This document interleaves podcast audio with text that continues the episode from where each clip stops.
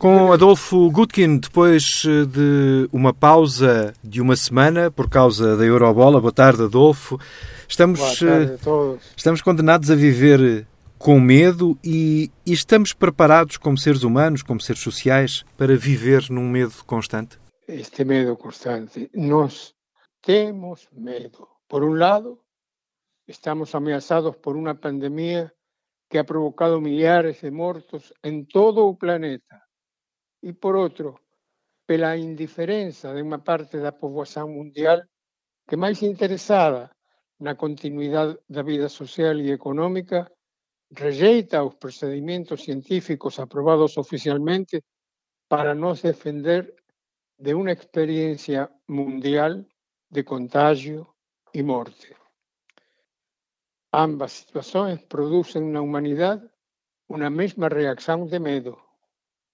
Por un lado, o medo á pandemia fica ilustrado pelas imagens de enterramentos masivos cuadriculados como un ábaco no Brasil, onde se reportan ya máis de 500.000 mortos e un desprezo pelos métodos científicos de confinamento e vacinación masiva de toda a populación posible.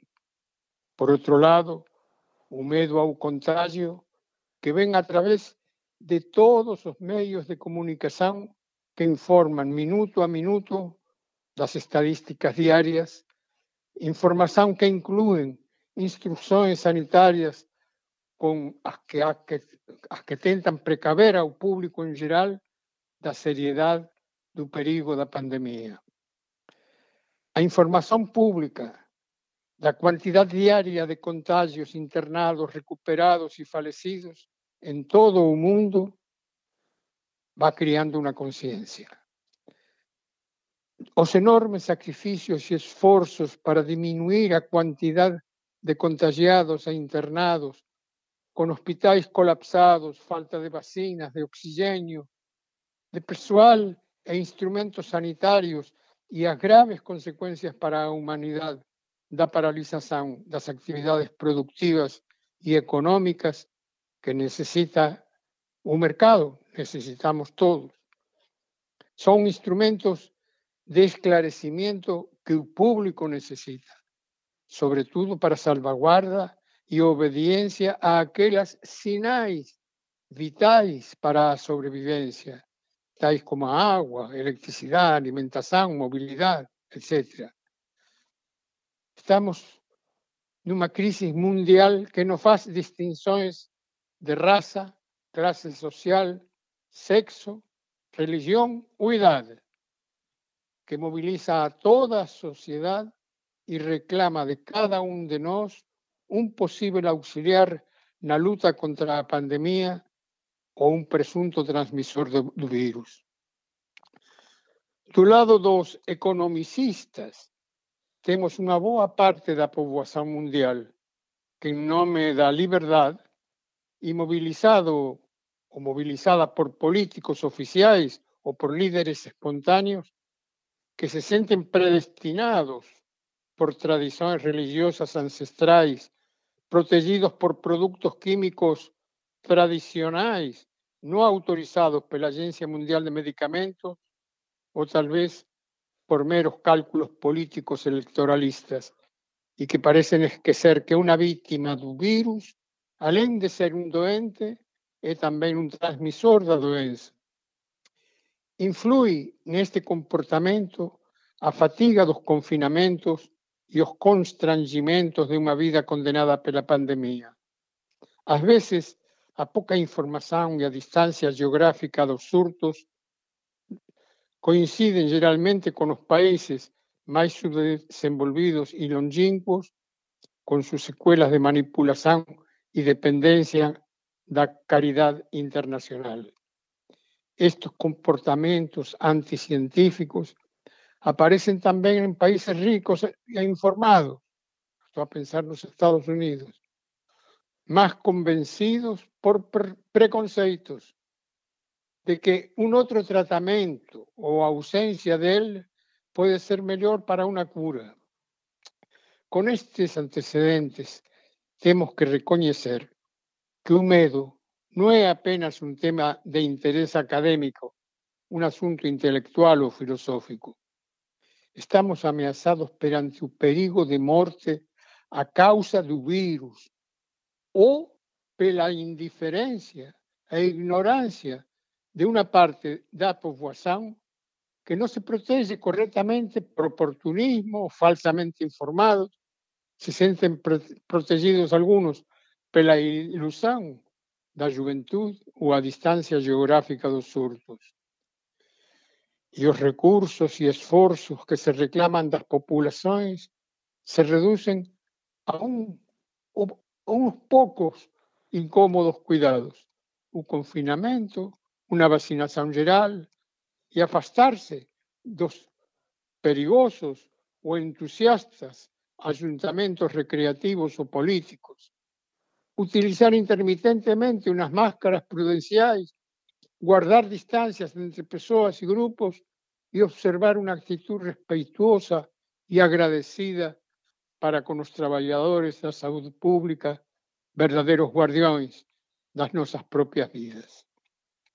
Nestes dias, nas Ilhas Baleares, concretamente em Mallorca, vimos o resultado de um grupo de jovens irresponsáveis, festejando a passagem dos exames finais seguidores de teorías exóticas u orientados por ignorantes asumieron actitudes desafiantes y temerarias, las mismas que utilizan para los balcones, siguiendo dictados de líderes carismáticos o modas manipulados pero interesados la industria turística. Los hombres no temen muchos casos afastados no tempo e a distancia. Todos saben que debemos morrer, mas até que a morte non se nos presenta pessoalmente en todo o seu peso e horror, non nos preocupamos. O medo diminúe ou se elimina igualmente en situações ou condiciones que as façan aparecer menos temíveis ou inexistentes. Deste análisis surge claramente o valor do medo como instrumento de precaução para a própria sobrevivência. Aos animais, a natureza lhes concede o instinto, mas ao homem se lhe concede a emoção e a razão. O medo é uma emoção dolorosa que produz um estremecimento profundo quer nos organismos dos homens, quer dos animais. Nos animais funciona como instinto e nos homens como emoção. E a emoção funciona como advertência ou sinal para a razão de que um perigo se aproxima, como um mal que aparece em perspectiva e que pode ser causa de sofrimento e incluso da morte. até que se define a fonte do medo e qual é a conduta aconselhada para se salvar do contágio, o medo funciona como alarme e devemos ter respeito pelas suas sinais. Não todos os males que nos ameaçam produzem o mesmo efeito perturbador. Uma agitação pela perspectiva de um mal futuro no causa o mismo efeito que un mal próximo e inmediato perigoso para a propia vida. Non se temen todos os males por igual. Só aqueles que poden producir grandes dores, destruições ou incluso a morte. Os que realmente nos perturba son aqueles inmediatos e inminentes. Uma das dificultades conseguir un comportamiento social adecuado a una pandemia como a que nos afecta neste momento é que moitas persoas, sobretudo jovens, non conseguen visualizar o contagio con o COVID-19 como posible e probável. Pensan no virus como nun xogo de azar. Un billete de lotería pode ser premiado, o que é posible, mas pouco probável. E o mal, o que é o mal? será con otros, no con eles. Os que non recoñecen o medo carecen de imaginación. Un pouco de medo e precaución serían bons conselleiros e poderían salvar vidas. O medo diminui en circunstancias en que o entorno o faça desaparecer ou disimulen os sinais de perigo, como acontece nas discotecas ou nos llamados botellóns. A boa saúde, a riqueza, a abundancia de amigos, a música, as luces, o poder, etc., faz aos jovens despreocuparse das consecuencias de un contagio, audaces e despreciativos dos sinais de perigo. Nestas circunstancias, manifestações de medo aparecen como unha situación de valor para a propia existencia, mas son ignorados ou menosprezados a industria do medo. Neste caso funciona, pero para criar un clima favorável á cura da pandemia con todos os elementos da comunicación social. Os elevados custos que ten o combate a unha pandemia como a que sofremos ten un costado especulativo e partidista onde os lucros e as influencias territoriais non son indiferentes. Si por un lado a pandemia condena a paraxe de moitas actividades productivas, por outro, a luta das farmacéuticas por conseguir as patentes e licenzas seguen activas e evidencian a luta dos estados nacionais e dos grandes intereses financeiros por adquirir cuantidades especulativas de vacinas, mascarillas ou instrumentos para os cuidados intensivos. En algunos lugares se especula con o simples oxigênio que falta para respirar. Tragedias que tal vez poderían evitarse. A luta contra a pandemia é tamén unha luta política e económica. A industria do medo pode producir un cidadán pacífico e obediente ou fanáticos criminais. A luta polo control dos componentes das diferentes vacinas que se están investigando, do oxigênio, do persoal cualificado, dos instrumentos e aparelhagem para as salas de cuidados intensivos é unha ilustración de que a luta contra a pandemia é tamén unha luta política con intereses lucrativos e pelo privilegio industrial e comercial. Junto a esta actitud especulativa, surgen tamén como contrastes iniciativas humanitarias e filantrópicas que mostran o outro rosto da mesma moeda. O home é un ser contradictorio, con unha inmensa capacidade constructiva e, en simultáneo, como contraste, unha inmensa capacidade destructiva. Capaz de sacrificios persoais en prol, en prol da salvación do grupo. Temos que recoñecer a aparición dun novo tipo de herói, o herói científico. Voltamos a seu espaço interior, a seu espaço sagrado, onde se desenvolve a luta entre o seu eu angélico e o seu eu diabólico. O confinamento forzado, a solidão e o silencio son tamén oportunidades de superación cultural e unha entrega á espiritualidade. A pandemia nos revela unha vez máis que o homem é un ser capaz da maior generosidade e altruismo e do maior egoísmo, se for necesario. Así, vemos cual é o dilema que ten que enfrentar perante o país os responsáveis da saúde pública e da economía, forzados a elegir entre a necesidade de salvar vidas e proteger a continuidade da vida económica. Lógicamente, a vida ven en primer lugar. E a grande maioría da populación mundial está do lado da vida.